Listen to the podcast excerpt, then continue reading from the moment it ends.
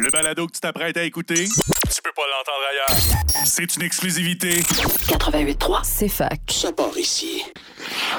À la centrale sportive, on n'arrête jamais. Let's go la gang! On est reparti! Vous êtes de retour sur les ondes du 88.3 CFAC avec votre animateur Jérémy Lasselle et avec mon collaborateur UFC William Messier-Gauvin. Et là, on parle de la deuxième partie de la carte principale du UFC 280. Et sans aucun doute, le combat le plus drama, le plus dramatique où ce que tu pouvais sortir ton popcorn, manger, rien comprendre, puis vraiment être en bas de ta chaise. Comme on dit, tomber sur le cul, la mâchoire à terre, elle résonne dans ma tête. C'est quelque chose du genre Contre Sugar Sean O'Malley. Ouais, exactement. Euh, sans doute, pour moi, c'est le combat de la soirée. Pour toi aussi, écoute, Ah on ouais. l'écoute ensemble, ce UFC-là. Euh, chaudement disputé, hyper serré, euh, mais sans controverse. Hein. Mais sans honnête- controverse. Ouais, pour être honnête, le premier round, parce qu'en fond, ça a été un combat qui s'est terminé en, en décision partagée. Euh, beaucoup, beaucoup, beaucoup de gens votaient pour Peterian euh, après à, à la fin du combat pour dire que c'était lui qui a gagné. Malheureusement pour lui, ça a été euh, et heureusement pour euh, Sugar Sean O'Malley, c'est Sugar Sean O'Malley qui a gagné la, le- ce combat-là sur des cartes partagées dans le fond. Ouais, puis je peux vous dire, là, on était ensemble, moi puis Will, lors de ce combat, là, ça criait. Ça criait dans la place où ce qu'on était.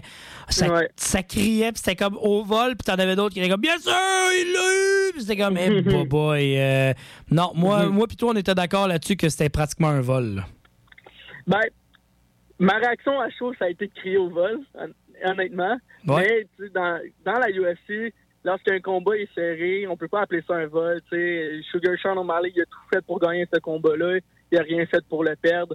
Euh, il s'est mis dans des bonnes dispositions. Est-ce qu'il, est-ce que selon moi, il aurait dû gagner? Je pense pas. Je pense que Peterian aurait dû gagner ce combat-là. En raison que euh, le premier round, je donne à, je donne à Peterian. C'est le round le plus partagé euh, de ce combat-là je le donne à, je le à Peterian, même si elle frappait moins souvent Sugar Sean O'Malley, seulement quatre frappes de moins que, que, que l'américain dans le fond. Euh, il a été il a été euh, 61 il a été il a été plus précis à 61% de ses frappes ils ont, touché euh, Sugar Sean, tandis que 40 de, de, précision pour O'Malley. Euh, il a, été plus il a été plus en contrôle de l'octogone. Il, a, tout fait dans le fond pour gagner ce round-là. Il a juste touché O'Malley quatre fois moins souvent. Euh, pas quatre fois moins souvent, mais quatre frappes de moins en fait. Ben, c'est ça. Puis je veux dire, déjà là, au premier round, on se posait. Oui, oui, il a été disputé chaudement, mais à vif, comme ça, quand on le regardait le combat, on voyait que Peterian avait un, un léger avantage déjà à la base. là. Ouais, exact. Tandis que Ah. on est arrivé dans le deuxième, troisième round. Je vais t'avouer, moi, d'un côté, le deuxième round, c'était même pas une question. Peterian, Peterian pur et dur. Et troisième Cinq, round, cinq amenés au sol sur sept. ben c'est ça. Puis moi, le troisième round, je l'avais du côté de Sugar Sean. Moi, c'était mon, mon coup de ce côté-là. Je trouvais que Sugar Sean, c'était vraiment bien défendu. Et il y, a- il y a quelque chose que moi, je peux dire par rapport à ce, à ce combat-là. Tu l'as dit un peu plus tôt, mais c'est un peu comme quand, mettons, tu fais un combat de championnat, quand tu as une ceinture en jeu. Là, tu dis tout le temps, ah, si le, si le champion, tu sais, c'est un combat égal, ben souvent, on va être plus porté à, à donner encore la ceinture au champion parce que l'aspirant ou celui qui se combattait contre n'en a pas fait assez pour gagner la ceinture. Tandis que dans ce combat-là, moi, ce que je te dirais, c'est justement le numéro 1, Peterian, en a pas fait assez pour prouver que c'était le numéro 1 contre un gars qui était même pas dans le top 10 de sa division, malgré Non, son style 11e. explosif. Ben exactement. Puis qui, qui a un style tellement explosif qui a prouvé que Sugar Sean O'Malley avait sa place parmi au moins le top 5 de cette division-là. Ouais, ben finalement, avec le nouveau cla- classement qui est sorti hier soir, euh, Sugar Sean est rendu au premier rang de cette division-là. L'aspirant au titre numéro un, dans le fond, euh, qui, le titre qui appartient à Aljamain Sterling. Ça m'amène à dire, euh, c'est quoi la suite pour ces deux combattants-là? Sugar Sean O'Malley, je pense que lui était supposé, le gagnant de ce combat-là était supposé réaffronter le champion, c'est-à-dire euh, Aljamain Sterling. Mhm. Mais euh, lui-même surpris euh, d'avoir gagné le combat. euh, euh, je pense que je pense que il va il s'est remis en question un peu. Je suis pas sûr à 100% que c'est Sugar Sean O'Malley qui va qui va affronter Aljamain Sterling pour la ceinture prochainement. Je pense que euh, je vais en parler un peu plus tard lorsqu'on va parler du prochain combat. Mais ça m'étonnerait pas, soit il se bat pour la ceinture contre Aljamain Sterling, soit il se bat contre nul autre que Marlon Chito Vera, qui est rendu au quatrième rang de cette division-là.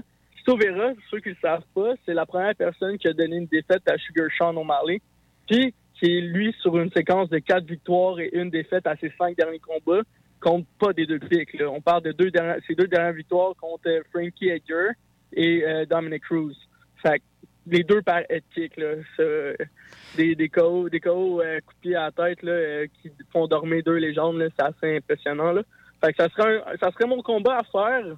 Euh, que, Tito en ce moment est au quatrième rang de la division contre le premier qui est Sugar Sean. Le gagnant de ça se bat pour la ceinture ensuite. Ou sinon, ben c'est directement un combat de ceinture pour, pour la, la, plus grande vedette de cette division-là. Là. Attendons de voir, parce que moi, comme je te dis, je suis d'accord avec toi. Je pense pas que Sugar Sean O'Malley va vouloir tout de suite se mettre les pieds d'un plat puis d'aller se battre contre, euh, contre Al Aljamain Sterling, qui lui, semble imbattable, littéralement, dans cette division-là. Moi qui avais beaucoup de doutes par rapport à lui, là, euh, avec justement le dernier combat qu'on va parler dans quelques instants, c'est fou. Mais quelle serait la suite, par contre, pour Peterian? Parce que justement, Peterian, on se l'est dit, c'est plate parce qu'il y, a deux y a deux défaites, littéralement, contre le champion en titre et contre Sugar Sean, sa troisième en décision partagée. Qu'est-ce qui se passe pour lui? Ouais, ben, tu sais, on peut dire ce qu'on veut sur ces trois dernières défaites. Euh, une, une, disqualification, une décision partagée contre Sterling, une décision partagée contre Sugar Sean. Euh, il affiche tout de même une fiche de trois défaites à ses quatre derniers combats. Euh, pour moi, c'est toujours lui le meilleur combattant de la division, Peter Euh, mais je pense que ça va y prendre un petit combat, dans le fond, là, juste pour se refaire un peu un, nom, puis se refaire une... une se refaire les dents. Ouais, c'est ça exactement. En fond, fait que je le vois, je le vois bien affronter quelqu'un comme Rob Font, qui est, euh, qui est un excellent boxeur de, dans cette division-là, euh, qui est en ce moment au septième rang, qui a perdu un rang avec la montée de Sugar Sean. Euh, ou sinon, Merab Valishvili, c'est le, probablement le nom le plus difficile à dire de la division. c'est le coéquipier, dans le fond, de Aljamain Sterling, qui est en ce moment au troisième rang. Euh, qui pourrait être euh, qui pourrait être un combat très intéressant ou alors lui aussi contre euh, Marlon Chito Vera ça pourrait être vraiment vraiment intéressant aussi là. Ben justement, ça serait bien, intéressant. Puis je pense que ça pourrait repartir un peu. Ça pourrait lui redonner une victoire s'il était capable justement de retrouver sa touche. Je pense que si Chito Vera n'a pas le combat avec Sugar Sean O'Malley, ça va être directement contre Peterian parce que Chito, euh, Chito Vera fait tout un travail dans cette division-là. Je serais pas surpris de le voir, justement. En ce moment, ouais, c'est assez impressionnant ce qu'il est capable de faire. Puis justement, d'avoir un, adversaire de sa trempe, je pense que ça ferait toute la différence. On s'en va du côté du combat de Aljamain Sterling contre TJ Dillashaw, où j'aurais plus dire la domination totale de Sterling contre Dillashaw. Ouais. Euh, une victoire écrasante de la part du Funk Master. Euh, il a complètement dominé euh, TJ Dillashaw au premier round en limitant les dégâts grâce à ses amenés au sol et son contrôle du dos de son adversaire. Là. Honnêtement, Aljamain Sterling, j'ai j'ai rarement vu aussi dominant que ça dans un combat, surtout qu'on s'attendait à ce que TJ Dillashaw donne, euh, donne un plus gros, euh, une plus grosse confrontation, euh, donne un challenge un peu plus difficile pour, pour Sterling. Puis finalement, la grande histoire du combat, ça a été le fait que l'épaule de Dillashaw s'est disloquée lors du premier échange. puis après, après le combat, il a annoncé que c'était une blessure qui a été récurrente pendant son camp d'entraînement. Puis, dans le fond, il a juste pas voulu l'annoncer parce qu'il avait besoin du combat, puis il voulait absolument gagner. Ce qui est un peu euh, de la fraude, si je peux dire ça. Ben, je trouve que, c'est très dommage, là. Ouais, c'est dommage parce qu'il y a plusieurs combattants qui auraient aimé ça avoir cette chance-là au titre. mais lui a décidé de conserver ça puis garder sous silence le fait qu'il s'est disloqué l'épaule une vingtaine de fois pendant son camp d'entraînement. Fait le fait, c'est, dans le fond, le combat s'est terminé par arrêt de l'arbitre au deuxième round, puis il était temps. Euh, on, parle de, on, parle de on parle de 135 frappes de différence entre les deux combattants, 5 amenés au sol pour euh, Aljamain Sterling, deux tentatives de soumission. Euh, rien d'autre à dire qu'une domination totale euh, d'abord du champion. Puis justement, je veux dire, c'est plate à dire, mais TJ Dillashaw, je vois pas vraiment la suite des choses au terme de sa carrière parce que ça ça s'augure pas bien, je veux dire. Il va avoir beaucoup de travail à faire pour revenir dans l'octogone et avoir une. D'après moi, la chance au championnat est terminée du côté de TJ Dillashaw. Ouais. moi aussi, pour être honnête. Tu sais, tout à son honneur, son retour, son retour de deux, après deux ans de suspension, combat contre Corey Sanhagen qui, qui, qui, réussit à gagner cette victoire-là. Euh, donne la chance de, pour se battre pour la ceinture, mais il s'était blessé au genou. Là, il se fait, il se fait genre violenté par, par le champion. Blessure sérieuse à l'épaule. Euh, en santé, je pense qu'il peut affronter n'importe qui dans cette division-là puis donner un excellent combat, voire une victoire dans la majorité du temps. Malheureusement, je pense que l'âge le rattrape. Euh, puis les blessures répétitives, puis les blessures sérieuses répétitives, je pense que ça pourrait être l'heure de la retraite pour lui. Euh, c'est une grande carrière, pour vrai, deux fois champion de cette division-là, mais elle a été entachée par un scandale de dopage, on se cachera pas. Ben moi, je vais te dire, ben franchement, ces blessures doivent venir en partie du dopage qu'il y a eu au courant de sa carrière. Ouais, probablement. parce qu'on s'entend que des articulations, ça brise pas de même à un certain âge euh, jeune, surtout dans cette division. Alors, ouais, 35 ans. Exactement. Et euh, pour Sterling, en 30 secondes, qui tu vois qui pourrait justement se pointer à l'horizon? Ben, tu sais, comme, comme je l'ai mentionné juste avant, on a un combat qui est à l'horizon là pour euh, Sugar Sean O'Malley contre euh, Sterling. Mais euh, juste à la fin de ce combat-là, on a vu un ancien champion de la division, Henry Seudo, qui a fait une demande publique sur Twitter à Dana White pour se battre pour, pour cette ceinture-là. Ça peut brouiller les cartes. Moi, je pense en fait que il y a des grosses chances que Seudo se batte pour la ceinture. Il parle en fait pour UFC 284. Là. Fait que ça risque d'être en début d'année prochaine, dans le fond. Oui, exactement. Ça risque d'être assez impressionnant. Puis je pense que ça, serait la chose à faire, honnêtement. Ben, je pense que ça ferait du bien autant à Seudo qu'à Sterling parce que ça, euh, ça, ça l'amènerait pas un côté sérieux, mais je pense que ça l'amènerait un côté de là, la légitimité du, trône. Il n'y en, a plus, il y, en a plus de problème. On le sait que ça, on le sait que le champion est là pour demeurer. Puis fait, si on est capable d'avoir un nom qui a vraiment de l'allure puis qui, qui peut brouiller les cartes, je vais dire, ça ferait toute une différence. Ouais, exact.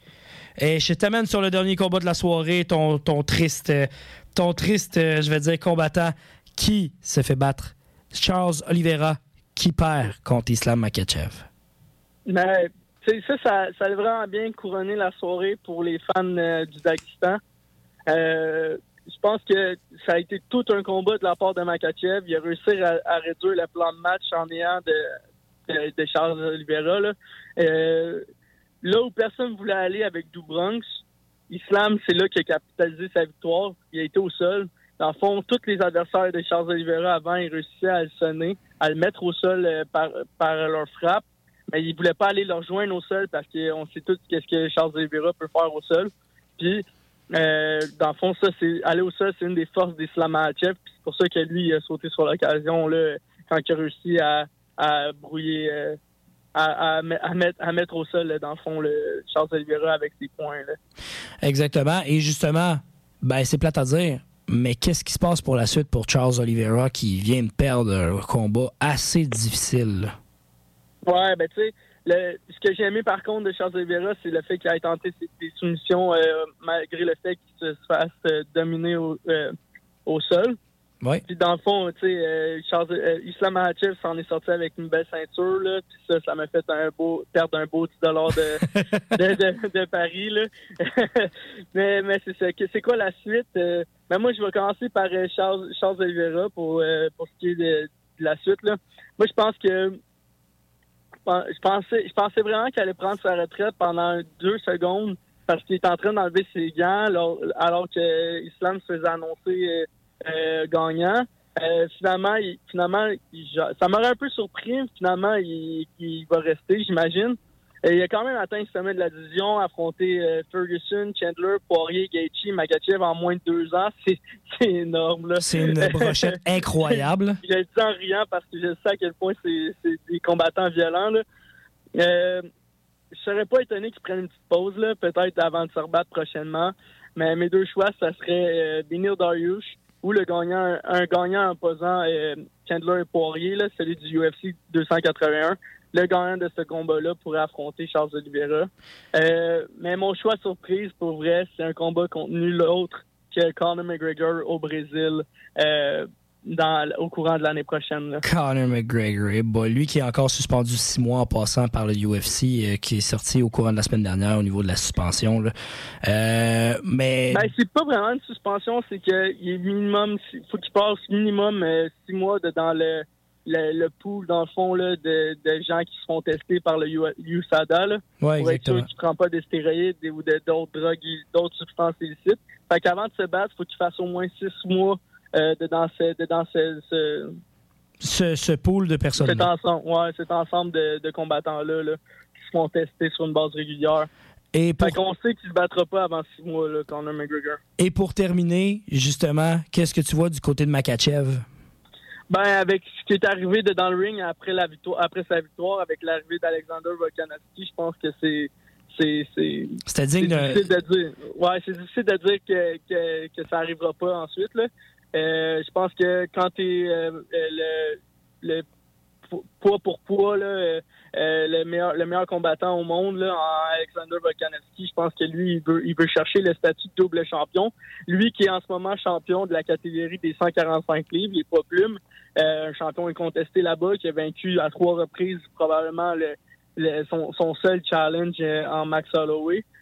Euh, je pense que lui va essayer de devenir euh, d'atteindre le statut de double champion comme plusieurs l'ont fait auparavant, euh, atteindre une nouvelle une nouvelle étape dans, sa notoriété. Puis euh, pour euh, pour ce qui est de Makachev, euh, je pense que ça risque d'être un assez bon défi, euh, surtout euh, après euh, une comme première défense directement affronter une légende comme ça euh, en devenir ou euh, qui est déjà une légende en fait en Volkanovski, je pense que ça risque d'être un excellent défi puis un excellent combat à regarder. Là. On risque de faire ça ensemble, mon beau. hein. Oui, exactement. Écoute, mon Will, je suis obligé de te laisser parce que le temps nous manque, mais fais, fais attention à toi, mon beau.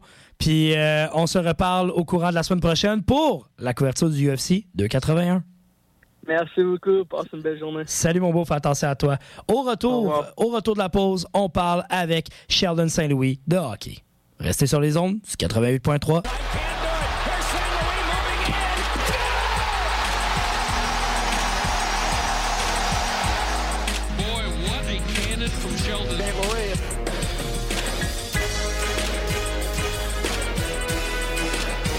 Rebienvenue sur les ondes du 88.3 CFAC, votre animateur Jérémy Nassel. Bien sûr, à la centrale sportive, parce que on n'a pas le choix. On s'en va dans notre bloc de deuxième heure. Et comme vous l'avez entendu un peu plus tôt dans l'introduction, ben, on parle avec notre chroniqueur hockey, Sheldon Saint-Louis. Sheldon, comment tu vas, mon cher? Ça va super bien, toi, mon Jay. Comment tu vas? Aïe, ça va bien, ça va bien, ça va bien. Écoute, tu nous amènes énormément de sujets de hockey parce que là, on n'a pas le choix. On se parle de hockey, on se parle du Canadien. Le Canadien, tu bois à voir. Ah, le Canadien, il boit à voir en tabarouette. Es-tu d'accord avec moi? Oui, oui, ça fait du bien de voir le Canadien. On, on voit un Canadien beaucoup plus excitant qu'on pensait en début de saison, évidemment. On savait que ça allait être le fun avec les jeunes, mais on savait pas que ça allait nous donner un, un aussi bon spectacle à voir, puis aussi des bons jeunes à voir. là. Ben, ça, définitivement. Puis on s'entend avec le fameux Go Caulfield.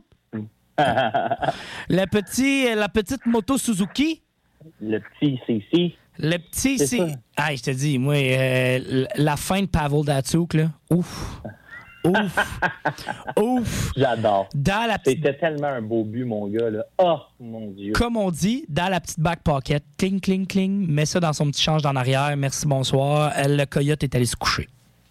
si smooth que ça, mais je, vais- je vais quand même rejoindre Guy Boucher dans ses propos là, qu'il a tenus. Là. C'est, super beau, c'est vraiment le fun de les voir, puis ils montrent vraiment des beaux flashs. Mais pour que ces deux gars-là soient vraiment dominants, puis qu'ils puissent faire vraiment le premier trio du Canadien, va falloir qu'ils commencent à performer à l'extérieur. Qu'est-ce que t'en penses, JJ? Entièrement d'accord avec ça. Puis ça, on en reviendra justement par rapport à euh, le match qui a eu lieu cette semaine euh, du Minnesota contre Montréal.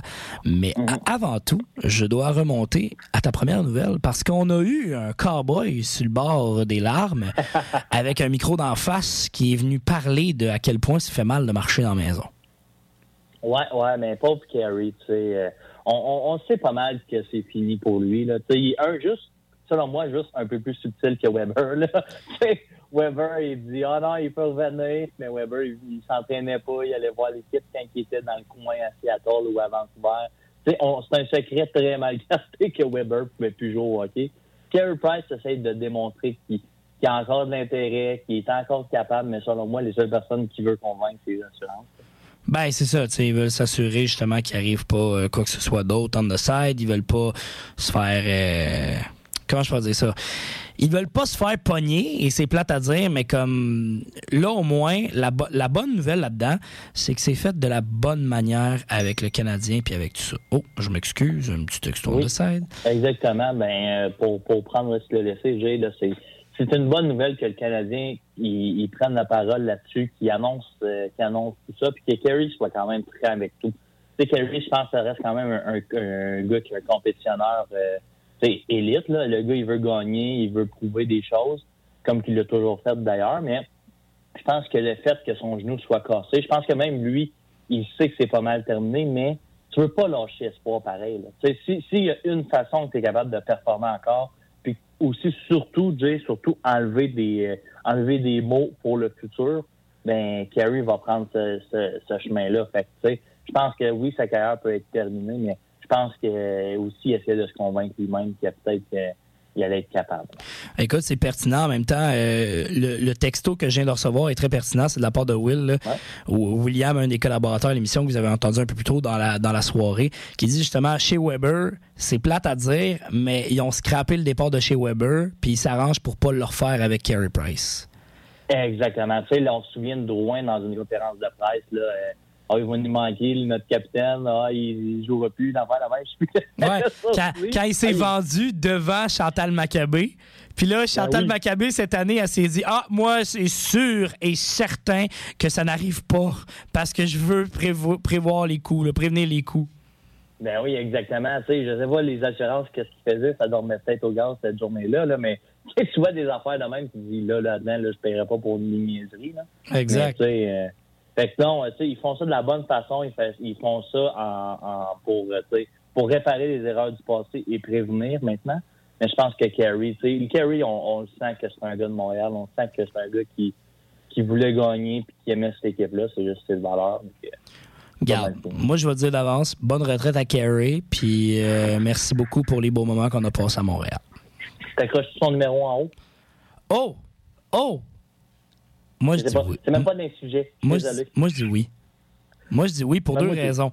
La première, il a réécrit le livre des records du Canadien de Montréal en termes de gardien de but, sans gagner de coupe. Et je le sais qu'il y en a beaucoup qui vont dire Ouais, mais tout le monde qui est, au- qui est accroché, ils ont, pas, ils ont tous gagné des coupes, Carey n'en a pas gagné, ta, ta, ta, ta. Je vais y aller par plusieurs points. Premièrement, il y a une côté loyauté que c'est plate à dire, mais Marc Bergevin n'avait pas fait dans, son époque. On a juste à penser à André Markov. Euh, il y a le côté loyauté que je trouve que Carey Price, ça fait 15 ans qu'il est avec l'organisation et même plus. On, le voit depuis des, depuis des lunes dans l'organisation. Déjà là, moi je trouve que c'est un bon indicateur. Le gars, il aurait pu virer sa chemise six fois de bord puis s'en aller ailleurs pour aller gagner. Puis à la place, il est resté avec Montréal. Deuxièmement, le gars a réécrit le livre des records autant du Canadien de Montréal que il, a marqué sa génération au grand complet en tant que gardien de but. Puis troisièmement, ben, le gars a le plus de victoires du Canadien.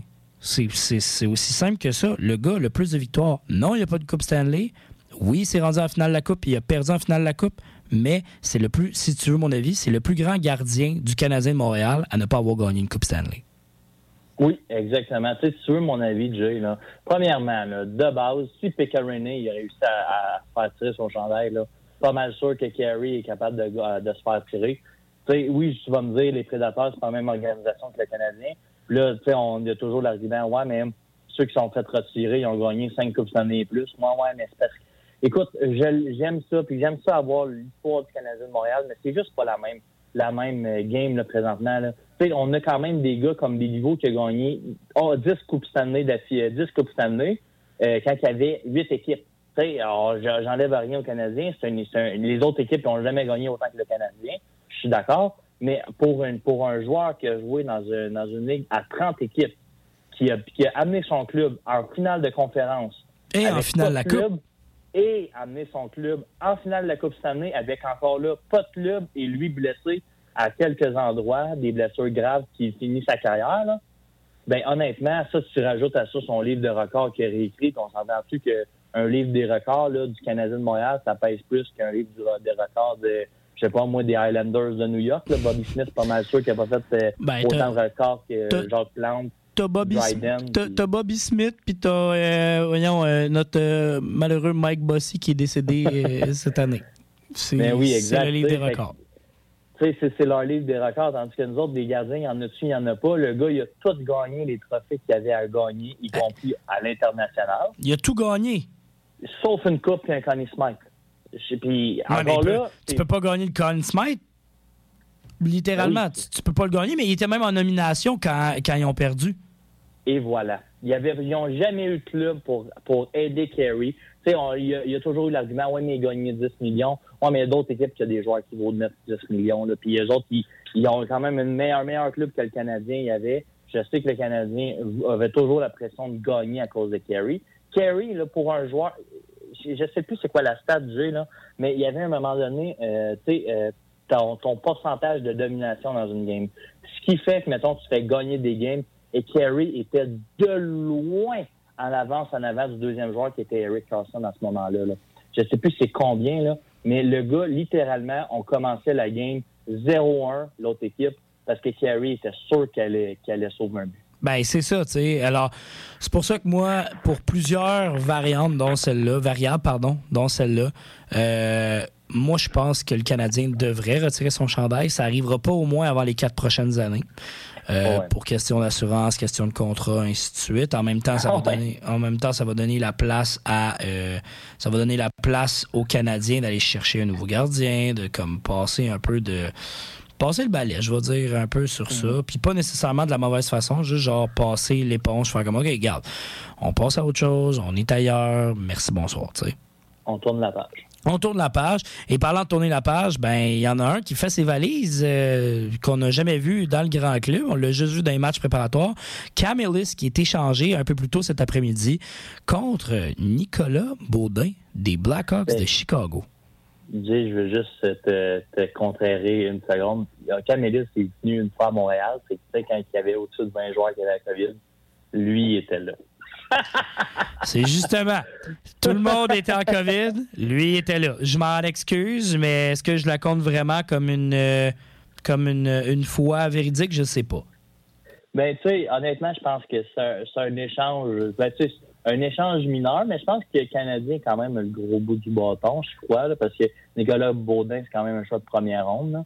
Ouais. Je sais qu'il joue beaucoup dans la Ligue américaine, puis tu sais, c'est pas, c'est pas Bobby Hart dans la Ligue américaine, mais c'est un choix de première ronde. C'est un gars qui va, à court terme, donner un coup de main à Laval, puis un- à long terme, ben, tu sais, on sait pas. Ouais, ben, écoute. Je On le je- sait, là, mais on sait pas. on le sait pas. Puis en même temps, moi, je vais te dire, l'arrivée de Nicolas Baudin, j'haïs pas ça. Parce qu'on parle justement de Québécois. On voit que c'est vraiment le. Comment je pourrais expliquer ça? C'est vraiment le. Le côté où le ce que nerf de la guerre. ben, le nerf de la guerre, mais le côté où ce que, enfin, le, Ca- le Canadien va chercher euh, des Québécois. Tu sais, on a chialé au courant des dernières années, Ah, le Canadien repêche pas des Québécois. Le Canadien fait ci, le Canadien fait ça. Mais là, t'es allé chercher Nicolas Baudin, qui est un Québécois et dur, qui vient de la place, qui vient d'ici, puis qu'avec le Rocket de Laval, ça va aider au niveau du marketing. Puis que, pour être franc, il- moi, d'après moi, il va être pas pire avec le Rocket de Laval. là. Ben oui, exact. Tu C'est un, c'est un joueur qui a quand même des, des bons stats, des bonnes stats plutôt. Là.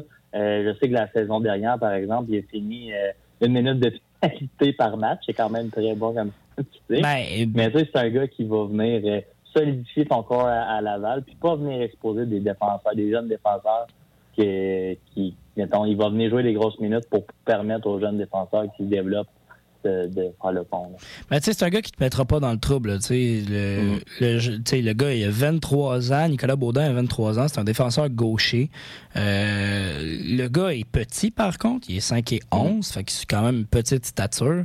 Mais reste que, si je regarde ces trois dernières saisons, outre la saison COVID où ce que ça a comme tout arrêté, là, euh, les deux saisons qu'il a joué dans la Ligue américaine, sa première saison, c'est 3 buts, 12 passes pour un total de 15 points, 33 minutes de punition en 59 matchs et un total de moins 5. Fait qu'on s'entend que moins 5, il te met pas trop dans le trou.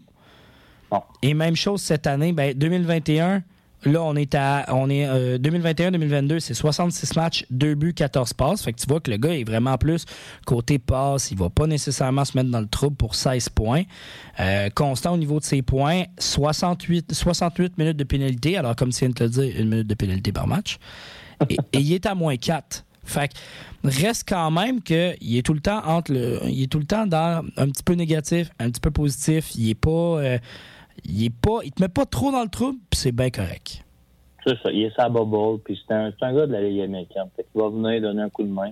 Puis si jamais, si jamais, dans un dans un miracle de Dieu, ben peut-être qu'il peut-être qu'on peut le voir plus haut, mais tu sais, c'est un gars de Ligue américaine. C'est un échange de Ligue américaine. Exactement. C'est vraiment un échange de Ligue américaine, puis comme ça, ça le fait en masse. Là. On, est, on va être content avec ça, puis on va le prendre, puis on va faire comme All right, parfait. Merci beaucoup. Merci beaucoup pour Il y ça. a personne qui va pleurer Canelis. Eh boy, Camelis, euh, pour être franc avec vous, j'ai même pas ses statistiques devant moi. Je me disais, tu sais, Camelis, je le veux bien, là, mais on n'a tellement pas. Comment? À part Nick Suzuki. C'est, il a joué avec, avec Will. Ouais, mais tu regardes ça. Le gars il était dans les lois. Ouais, mais check ça. OK, check bien ça. Check bien ça. En passant, il a joué une game avec le Canadien de Montréal en 2021-2022. Exact. 0-0-0-0, c'est ce qui est à côté. Mais je regarde 2020, 2022, 2020, 2022, t'as 2023. Alors, Rocket de Laval en 2020-2021, on a 18 matchs de jouer, un but, that's it, deux minutes de pénalité. Par la suite, avec le Rocket de Laval en 2021-2022, on a 24 matchs joués, 5 buts, 4 passes pour un total de 9 points, 14 minutes de pénalité. En 2021-2022, après ça, il a été retranché avec les Lions de Trois-Rivières.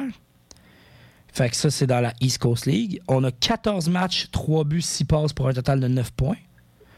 Et, Ouais, et cette année, avec les Lions de Trois-Rivières, encore une fois, on n'est même pas dans le Rocket de Laval encore. En 3 matchs, on a 2 buts. Ouais. Fait dé- c'est peut-être son début de saison qui a fait comme ouf, on est reparti, on va, on va voir ce que ça donne.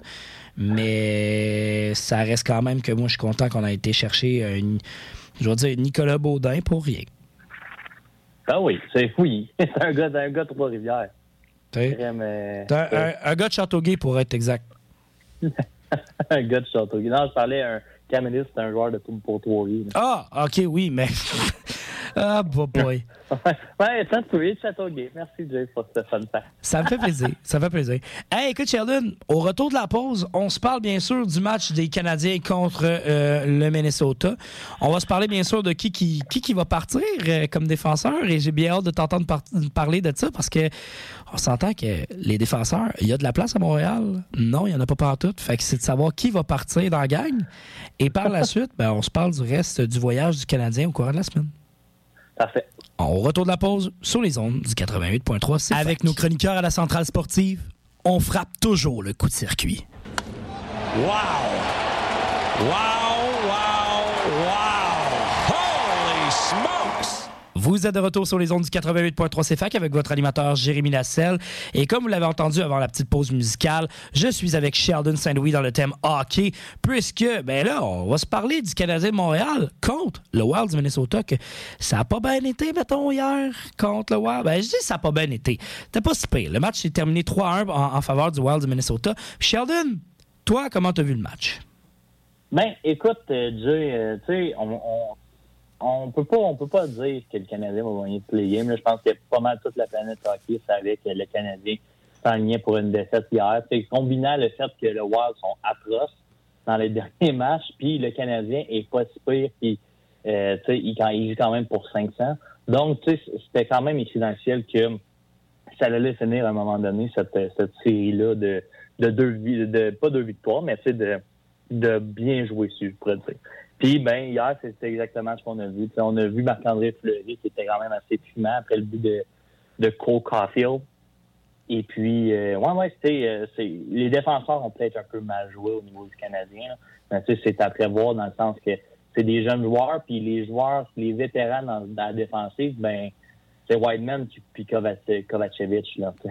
on s'est entendu que... Mais euh, moi, mais tu vois, moi, Kovacevic, je l'aille pas. Je sais que des fois, il, il te met un peu dans le trouble. Il, est à- il a vraiment tendance à aller pincher à gauche, à droite, mais c'est Mhm. pas. On s'attendait tout à ce que ça soit un pied de céleri quand il est arrivé ici, pratiquement. Puis moi, je suis agréablement surpris de le voir arriver comme ça. Je trouve qu'il il se débrouille bien pour un défenseur qui qui, qui a pas pris le système pour deux scènes encore depuis qu'il est arrivé. Oui, il y a quelques matchs avec le Canadien, mais comme il a pas pu vraiment connaître, mettons, le camp d'entraînement, puis ainsi de suite. Fait que moi, je trouve qu'il se débrouille pas si pire. Oui, tu sais, hier, il y a eu une chance de marquer, je me souviens, en, en, en première ou en deuxième période. Euh, et, tu sais, ça quand même, il, il, montre quand même des beaux flashs, mais ce que je veux dire là-dedans, c'est que, tu sais, t'as Kaden Goulet, qui c'est une rookie, puis t'as David Savard, qui sont des deux défenseurs les plus constants, puis tu peux même rajouter Jordan Harris, tu sais. Moi, Ça- Jo- Jordan Harris m'impressionne, sincèrement. Là, ça, je m'attendais pas à ce qu'il perce autant cette année. là. Fait que c'est- ça l'affaire, c'est que tu sais, si on avait quand même un, ben, un Edmondson ou un, un, un, un Matheson, ben tu sais, justement, t'es Wideman, t'es Kovacevic, t'es même t'es Jekyll sur une certaine mesure, tu serais capable de de les cacher un peu puis de, de, de leur donner la, la chance de bien performer. Là, c'est sûr que à outre ta première paire, ben toutes les autres en arrière sont quand même assez exposés, là. Même si c'est toi qui as le dernier chanteur. Ouais, je suis d'accord avec toi, puis c'est pas nécessaire. tu sais, Il va falloir que le Canadien vive avec ça parce que le Canadien a un peu de difficulté Oui. avec, euh, avec cette, euh, je vais dire, pas cette façon-là de jouer, mais ils n'ont pas, la, brigade défensive de l'heure. C'est pas la brigade défensive de la finale de la Coupe Stanley d'il y a, il y a quelques années. Mais non, exactement. Il faut, qu'on vive avec, puis faut qu'on. On le sait.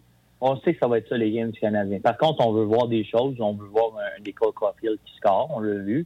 On veut voir des, euh, des euh, Nick Suzuki qui, qui montrent des belles choses. Je sais qu'hier, Nick, ça a été peut-être un peu plus difficile pour lui. Mais, euh, mais tu ça, ça va arriver. Tu sais- moi, je vais te dire, ça. je suis prêt à vivre avec ça, le fait que des fois, ça, ça va un peu, un peu moins bien parce que c'est comme ça que les joueurs apprennent, c'est comme ça que l'apprentissage se fait. Puis je pense que si tu pas l'apprentissage comme du monde avec le Canadien, ben c'est plate à dire, mais tu vas être long, longtemps dans la cave. là. Exact. Tu sais, Nick Suzuki, c'est un joueur qui est assez intelligent pour que s'il y a quelque chose qui fonctionne pas, on va le changer, puis après ça, on va euh, on va s'adapter. Fait que ça, j'ai j'ai aucun problème avec ça. C'est pas un, un gars chien qu'on dit ça fonctionne pas. Puis il te regarde, puis on dirait un cheval qui est en avant du trafic. Là. Pourquoi tu m'as euh, ramené Garde Chenyok, là? T'es-tu sérieux, là? tu m'as ramené le skieur professionnel? Big, j'ai son chandail, OK? Faut que je le plug au moins une fois de temps en temps. si un moment en- plus, son ça- numéro en ce moment, c'est Jonathan Drouin qui l'a. ça, c'est un numéro maudit, le 27. Hein? Pas.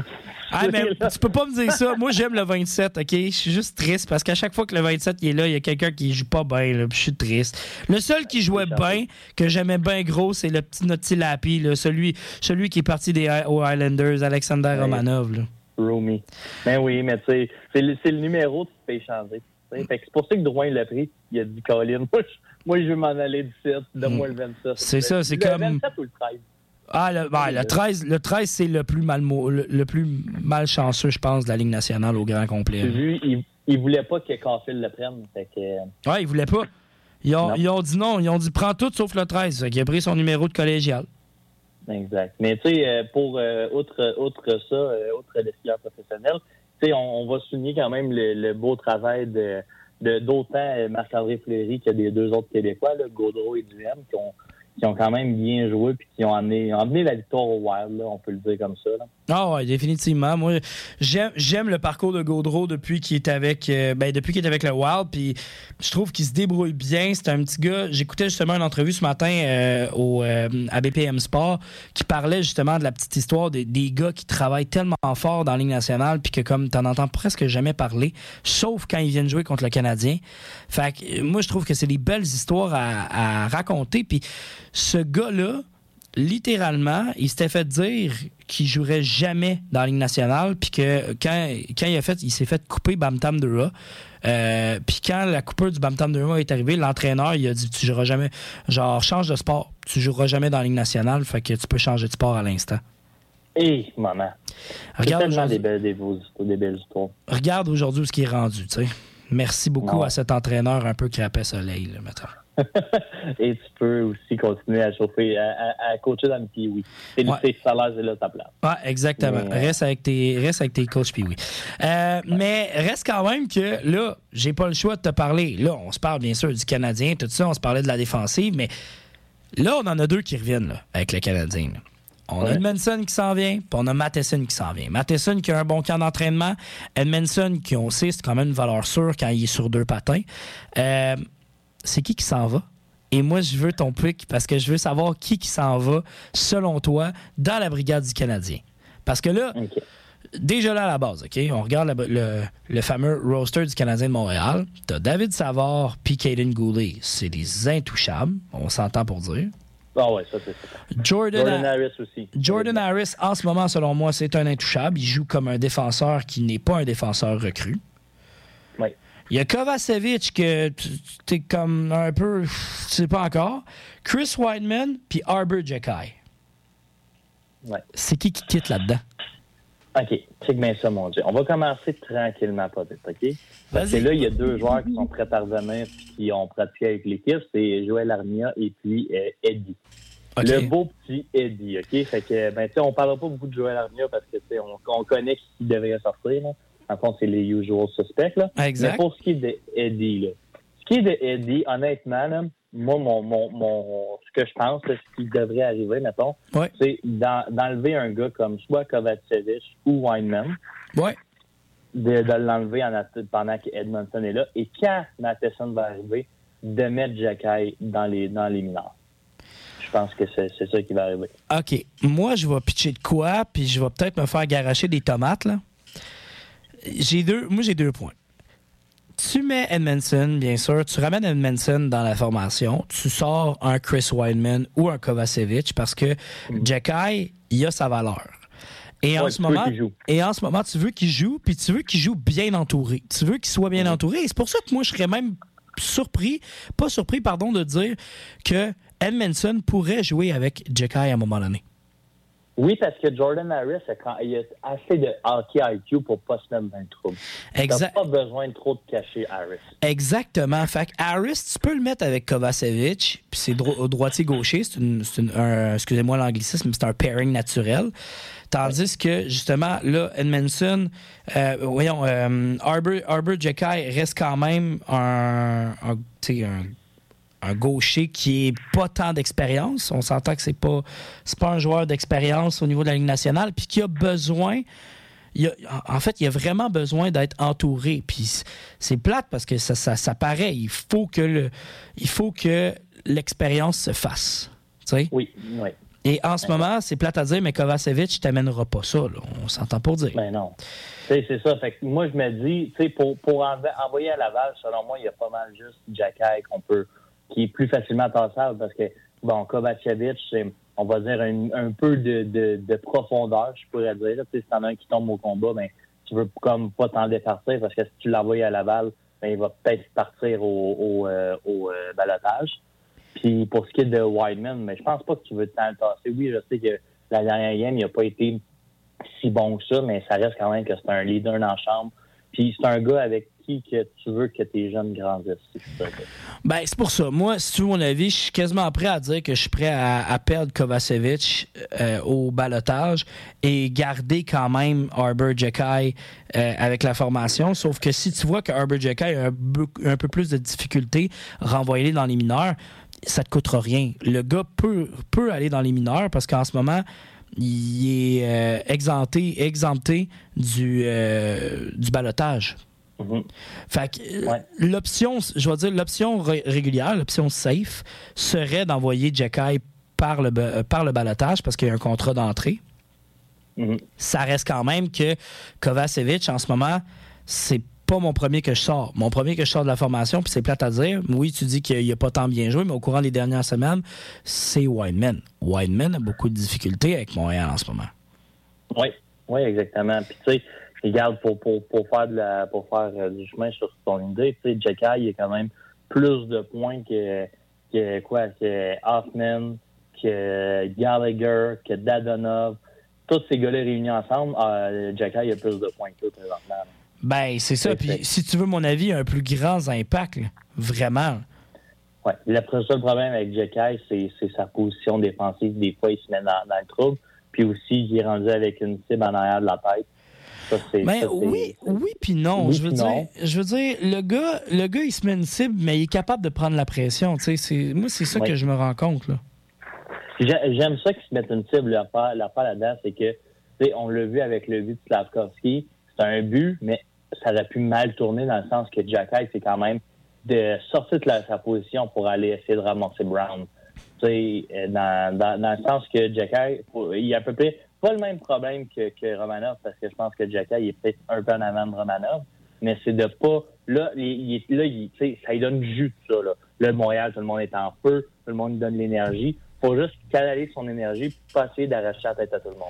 Ouais, je pense puis que qui- c'est une des grosses affaires pour qu'il se Puis qui, puis qui trouve aussi le qui trouve aussi le juste milieu. Tu sais, le gars, il- en sept matchs dans la Ligue nationale, il a 3 points, 15, 15 minutes de pénalité. Reste quand même qu'il est dans le positif, il est à plus 2. Puis le gars n'est pas reconnu nécessairement pour, ça, pour son apport offensif. Je veux dire, c'est Monsieur Constant, je viens de voir ça, là, avec euh, les euh, Rangers de Kitchener puis les Bulldogs d'Hamilton. En 2020, en 2021 puis en 2022, en 2022 voici sa fiche. 6 buts, 11 passes. Les trois années, back-to-back. 17 points, les deux. Les, les trois, pardon. Puis les minutes de pénalité, il y a eu en, en 51 games en 2019, il y a eu 88 minutes de pénalité. En 18 games en 2021, il y a eu 54 minutes de pénalité. Et en 33 games en 2021-2022 avec les Bulldogs d'Hamilton, il y a eu 84 minutes de pénalité.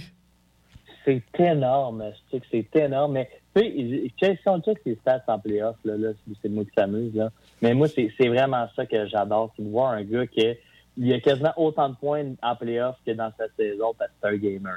Bon, 50 minutes de pénalité. Il y en a même fait moins que. Il y en a eu moins que, que sa deuxième année. Pas. Ben, il y en a eu moins que sa deuxième année. C'est juste parce que sa deuxième année, littéralement, c'est ordinaire, mais regarde. Ça, ça sera ça. Ça sera ça. Euh, écoute, Sheldon, je vais tout de suite on, on nous envoyer en pause publicitaire. Puis au retour de la pause, ben, j'ai pas le choix. Faut que je te parle pour terminer le voyage. Pour terminer le voyage. Pour terminer justement notre, euh, notre émission.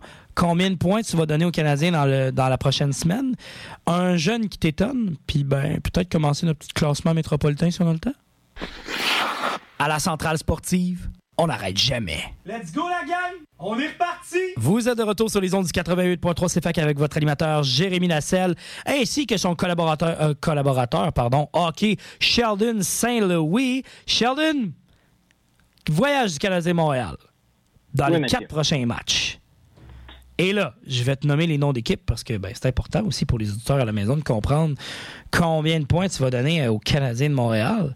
Le Canadien de Montréal, cette semaine, va jouer contre les Sabres de Buffalo jeudi, les Blues de Saint-Louis samedi, le Wild du Minnesota en retour euh, mardi et les Jets de Winnipeg jeudi prochain. Sur une totalité de quatre matchs, combien de points donnes-tu aux Canadiens? Je donne trois points aux Canadiens. Trois points! OK, wow, wow, OK, OK. Explique ton point, explique tes trucs. Sur un, un- un- un potentiel de 8 points, Jérémy, moi, je donne un, un 2 points aux Canadiens contre. euh, je sais pas, je pense que je vais. le- OK, mon, mon gars de feeling présentement, je donne un 2 points contre Minnesota et un 1 point contre Winnipeg. OK, OK, OK, OK, OK. Ouais, je comprends ça. Buffalo va très, très bien présentement. là. Ça, tu sais, c'est c'est une jeune équipe. Je sais que la chaîne va débarquer à un moment donné, mais je pense que présentement, surtout si Buffalo sont à, sont à... Je pense honnêtement, le fait que les Canadiens ne jouent pas à domicile, ça va faire vrai, ça va pas faire mal, mais je veux dire, ça va ralentir leur cadence dans leurs deux premiers matchs. Puis après ça, ils auront, ils auront pas de, de choix de se retrouver puis de bien jouer. Fait que c'est pour ça que je pense que dans les deux derniers matchs, ça peut bien aller. Puis Winnipeg, c'est aussi un des points donnés. OK. Moi, j'y vais à l'inverse de toi. J'y vais avec 4 points pour le Canadien de Montréal. Oh! Victoire contre les Sabres de Buffalo. Et victoire contre le Wild du Minnesota. Oh, OK. Parce que 50-50. le Canadien est bon quand il joue contre des fortes équipes. Regarde, ils ont joué contre euh, les Maple Leafs de Toronto. Ils ont gagné contre les Maple Leafs de Toronto. Ils ont joué contre les Penguins de Pittsburgh. Ils ont gagné contre les Penguins de Pittsburgh. Oui, ils sont à domicile. Tu vas me dire, oui, OK, il y a tout le facteur domicile. Reste quand même que tu as joué contre deux fortes équipes. Euh, oui, tu as perdu contre, le Wa- contre les Red Wings et contre les Capitals. Si tu veux mon avis, les Red Wings, on a été dans le coup jusqu'à la dernière seconde parce que c'était 1-0 jusqu'à la fin. Puis on a enlevé, on a enlevé le gardien à, 30 à deux minutes de la fin, mais ils ont marqué deux buts back-to-back. Ouais. Et dans les filets déserts. Et contre les Capitals, c'était 2-1 jusqu'à la fin du match. Où ce que là, on était, hé, hé, on va-tu être capable, on va-tu être capable, on n'a pas été capable, on a perdu 3-1. Par la suite, le Wild, du- le- quand on a joué contre le Wild du Minnesota, c'est plate, on l'a échappé. Et contre les Stars de Dallas, ben c'est plate à dire, mais moi j'ai tendance à dire qu'on n'était pas dans le coup. Oh, on n'était juste pas là. Alors moi, je serais porté à dire que le Canadien va gagner contre les Sabres, va perdre contre les Blues, parce que les Blues, c'est quand même une bonne machine de hockey. Là, ils vont gagner contre le Wild pour prendre revanche de la défaite de la semaine dernière, ben de leur semaine dernière dans le fond. Et par la suite vont perdre contre les Jets parce que les Jets vont faire poète poète poète, on va s'écraser devant les autres. OK. Ouais, ça fait du sens. J'aime bien comment tu le vois. Moi, tantôt, quand tu as dit on, les Canadiens ont gagné contre, des- contre des bonnes équipes, je pensais que tu allais mentionner Arizona. Mais OK, c'est correct. Euh, non, mais, malheureusement. euh, non, OK. Mais tu sais, on s'entend tous les deux que je pense que le Canadien vont vouloir se reprendre contre Minnesota. Là. Pense qu'ils n'ont pas dit leur dernier mot. Mais euh, ça va juste être à voir euh, comment ils vont réagir face à, à Buffalo puis Saint-Louis. Tu sais, c'est- les premiers matchs qui disent que soumettent ton voyage. Tu sais, les Canadiens sont vraiment pas dans le coup, ben là, ça, ça, ça augure pas bien pour le reste. Mais si à Buffalo ils sont dans le coup, ils gèrent leur temps, ils gèrent tout ça, ça- ça peut, ça peut bien starter le voyage. Exactement. Puis on, on verra bien ce que ça va donner. Moi, je serais vraiment content. Je sais qu'il y a Tage Thompson quand même chez les Sabres qui est à surveiller. Moi, je vous dis, si vous l'avez Oui. pas, si vous l'avez pas vu jouer, prenez le temps de, de regarder ce, ce magnifique joueur de hockey. Pour vrai, c'est tellement beau à voir. Il a marqué un superbe but la semaine dernière. euh, puis ça va être dans les top 10, si tu veux mon avis, des débuts, débuts cette année dans la Ligue nationale. Le gars est vraiment, j'irais pas dire tout feu tout flamme, mais comme il est capable de, de créer ses propres highlights, puis ça paraît. Oui, mesdames et messieurs, vous l'avez entendu, Jay un man crush sur Page Thompson. Hey, parlant, parlant justement de jeunes, t'as un jeune qui t'étonne, toi, euh, chez le Canadien, puis j'aimerais ça, ou jeune qui t'étonne en général, puis j'aimerais ça que tu m'en parles. Ouais, ben, je voulais juste euh, donner quelques mentions honorables. Euh, Mention honorable à, à, premièrement nos joueurs de la LHJMQ qui, depuis qu'ils sont revenus, sont revenus plutôt, sont tout feu de flamme. Joshua Roy et Riley Kidney, quand même 19 et 17 points. Ah, Owen Power Ah. aussi? Owen Euh, pas, Power. pas Owen Power, Euh, mais euh, voyons Owen le. Beck. Owen, merci, Beck. Ben là, j'y venais, mon JJ. Là. Tu sais, aussi les joueurs qui jouent dans la OHL. Donc là, Owen Beck qui a marqué quoi, 6 points à, son- à- à un de ses derniers matchs. Et aussi à ne pas oublier Philippe Méchard, sais, quand même 7 points dans ses quatre derniers matchs plutôt dans la OHL. C'est quand même très bon. Mais la, NCAA, mon Dieu, la NCAA, là, on a quand même des, très bons joueurs qui s'y passent, comme Lane, Hudson, qui a quand même 6 points là, en 5 games. Bon, malgré que le gars avait quand même fait quoi, euh, 3 points dans, sa première partie. Mais aussi le frère d'un ben, des pièces plutôt du Mighty Mountain Power Picnic, euh, nommé Rhett. Rhett et tout, il a, un, il, a, il a 6 points, mais lui en 6 matchs. Tu lâches Fait pas, ça- tu, tu lâches pas les, les- euh, tu lâches pas le morceau, c'est Digimon, hein, avec eux autres là, c'est Mais incroyable. non, non, mais quand ils ont un surnom, moi, je les, garde, ces surnoms-là. Et maman. Son- Mais le dernier, Jay, je te le dis, mon dernier, là, euh, près, dans, la, dans la NCAA présentement, là, les Canadiens sont quand même en voie d'avoir un des meilleurs, le- un des meilleurs défenseurs de la NCAA, plus l'un des, le meilleur gardien de la NCAA, qui est Jakub Dobbs, qui a quand même, après huit matchs, une moyenne de 1,88 de buts alloués, puis une moyenne de 9,31 de pourcentage. Moi, j'ai juste à te dire que le Canadien, dans une coupe d'années, j'ai le feeling, mettons d'ici les trois prochaines années, là, devrait être une excellente équipe à ne pas sous-estimer. Et euh, j'ai vraiment l'impression que là, j'ai beaucoup critiqué, puis là, je vais faire mon mea culpa en même temps en faisant ça. Là. Mais on a beaucoup, beaucoup, beaucoup critiqué Trevor Timmins lors des repêchages. Euh, je vais pas confesser mon amour pour Trevor Timmins parce que je l'aime pas à base. Mais je dois dire qu'il a fait des excellents choix au courant des 3-4 dernières années au repêchage et aussi, aussi, la petite magie de, que Kent Hughes est en train d'effectuer avec le Canadien. D'après moi, d'ici trois ans, le Canadien pourrait aller en séries éliminatoires et loin en séries éliminatoires. Ben, écoute, cette année, c'est simple. C'est simple. Tu as un potentiel de 9 joueurs qui peut représenter le Canadien au tournoi du au tournoi du mondial junior. Ça, on commence par ça. Puis deuxièmement, euh, Tamil, honnêtement, je pense qu'il a été trop haï pour pour ce a fait. Je suis d'accord avec toi que c'est peut-être pas un gars que j'aime particulièrement. Je sais que il s'est- il ses premiers jobs dans Ligue nationale, c'était avec les sénateurs pendant un grand Eh noir. boy. Mais euh, non, honnêtement, là, si on, si on regarde ses affaires, le Timmins, là, tout, tout ce qui est choix après la première ronde, là, il s'est rarement trompé, puis il a trouvé beaucoup, beaucoup, beaucoup de, de gemmes qu'on a pu marchander pour avoir des bons joueurs par la suite. Selon moi, les seules affaires qui avaient terriblement défaut pour le Canadien, c'est un, le développement, puis deux, les choix de première ronde. C'est, atroce. Mais à part ça, si on est capable d'avoir nos choix de première ronde comme corrects, c'est pas avoir des Nikita Sherbak, là, d'avoir de, quoi, qu'il y a de l'allure, des Michael McCarron, c'est pas je l'aime pas, mais tu sais, en tout cas, mais si on a quelqu'un qui a le talent de Timmins pour dépister des jeunes joueurs, des, des petites gemmes, mais aussi être capable de ne pas manquer, mettons, nos choix de première ronde puis bien les développer. Eh oui, t'as raison, on est en business. là. Exactement. Puis euh, en passant, euh, petite stats euh, de RDS qui est sortie un peu plus tôt cet après-midi. Tantôt, on parlait des Blackhawks de Chicago et je vous lis la citation de RDS. Les Blackhawks de Chicago ont échangé tous leurs choix de première ronde sélectionnés entre 2008 et 2019. Ils n'ont aucun Oui. de leurs premiers choix dans la formation outre Patrick Kane et Jonathan Taze. Eh, moment, ça, c'est tout pire, le Canadien, ça, là. là. C'est pire que le Canadien.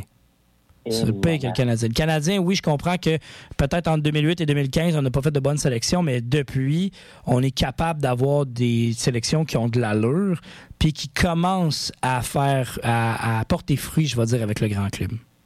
Mhm. Ben, sais, une des, une, des seules- une des affaires qu'il faut pas oublier, par contre, avec cette stat-là, c'est que pendant un bon 5-6 ans, les Blackhawks étaient on top of the world. Ils finissaient quand même dans les, dans les top meilleures équipes, ce qui faisait qu'ils repêchaient quasiment un choix de début de deuxième ronde. C'est pas pour les excuser, mais si le Canadien avait connu des, des, des, des aussi belles performances que, les, que Chicago, ben, on pourrait, on pourrait, on pourrait, euh, ce serait plus difficile de les mettre en cause. Mais là, c'est sûr que. Ben, c'est comme Nicolas Baudin. Nicolas Baudin qui est un 27e choix total euh, lors de son encan. Alors, euh, on comprend que les Blackhawks n'ont pas tout le temps eu la main euh, heureuse au niveau du repêchage. Ça peut pas tout être des Brad Lambert, hein? Non, effectivement. effectivement. Hey, mon beau Sheldon, malheureusement, on n'a pas le temps pour euh, nos prédictions, encore une fois, de la conférence. On va y arriver à un moment donné. On va parler de la conférence métropolitaine ensemble. Merci beaucoup d'a- d'avoir été avec moi pour euh, ce segment hockey, puis on s'en parle déjà la semaine prochaine. Ben, merci, mon Dieu, puis merci de passer une belle soirée, tout le monde. Salut, mon beau. Bye bye. Merci beaucoup d'avoir été des nôtres euh, lors de cette émission de La Centrale Sportive et au plaisir de vous revoir déjà la semaine prochaine. La semaine prochaine, on va encore une fois parler de UFC avec mon collègue euh, William Messier-Gauvin. On va parler bien sûr de hockey avec Sheldon. On va parler de football avec nul autre que mon collègue Jérémy Sénéchal Castonguay. Et ben, c'est sûr que là, on n'a pas pu bien se parler de baseball depuis, mais il va falloir se parler de baseball parce que la série mondiale était là était là. On, en- on entre dans la série mondiale. Là. Fait que la semaine prochaine, on va se parler de ça avec Hugo Reich.